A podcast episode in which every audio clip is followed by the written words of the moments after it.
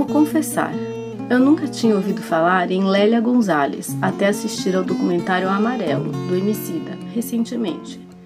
Eu fui pesquisar e me apaixonei.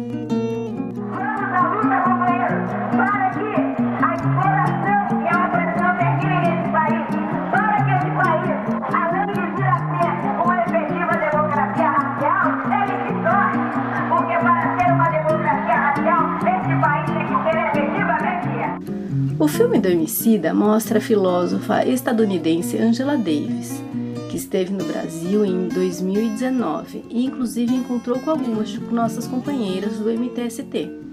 E ela diz que os brasileiros precisam reconhecer mais a sua própria pensadora Lélia Gonzalez, uma das primeiras a propor discussões sobre relação entre gênero, classe e raça no mundo. Por que vocês precisam buscar uma referência nos Estados Unidos? Eu aprendo mais com Lélia Gonzalez do que vocês comigo, fala Angela Davis. A mulher negra, o lugar que lhe é reservado é sempre o lugar menor, né? É o lugar da, da marginalização, é o lugar do menor salário, é, é, o lugar do desrespeito com relação à sua capacidade profissional. Lélia Gonzalez nasceu em 1 de fevereiro de 1935 em Belo Horizonte, Minas Gerais filha de pai ferroviário negro e mãe empregada doméstica descendente de indígenas. Era a penúltima de 18 irmãos. Aos sete anos, foi com a família para o Rio de Janeiro, porque seu irmão, Jaime de Almeida, com 15 anos, foi convidado para jogar futebol no Flamengo. Como era de se esperar para uma menina negra, chegou a trabalhar como babá de filhos de diretores do Flamengo, mas reagiu terminou seus estudos e entrou na faculdade. Se formou em História e Filosofia, fez mestrado em Comunicação e doutorado em Antropologia Social. Trabalhou como professora secundária e universitária, seguiu pesquisando na universidade. Lélia mesmo diz que dentro dessa educação formal e estruturalmente racista, sua cabeça embranqueceu. Mas aí aconteceu uma coisa que destruiu a ilusão de democracia racial que ela tinha. Ela se casou com o espanhol Luiz Carlos Gonzalez, amigo da faculdade, em 1964. A família do rapaz branco não aceitava a relação com uma negra. Um ano depois, ele teve uma morte trágica e ela adotou seu sobrenome. No mundo acadêmico, ela também encontrou barreiras sociais que a levaram para a militância no feminismo e no movimento negro, e encontrou elementos na psicanálise e no candomblé para explicar a cultura brasileira. Para Lélia, a cultura deve ser pensada como elemento de conscientização política. Quem há de discordar?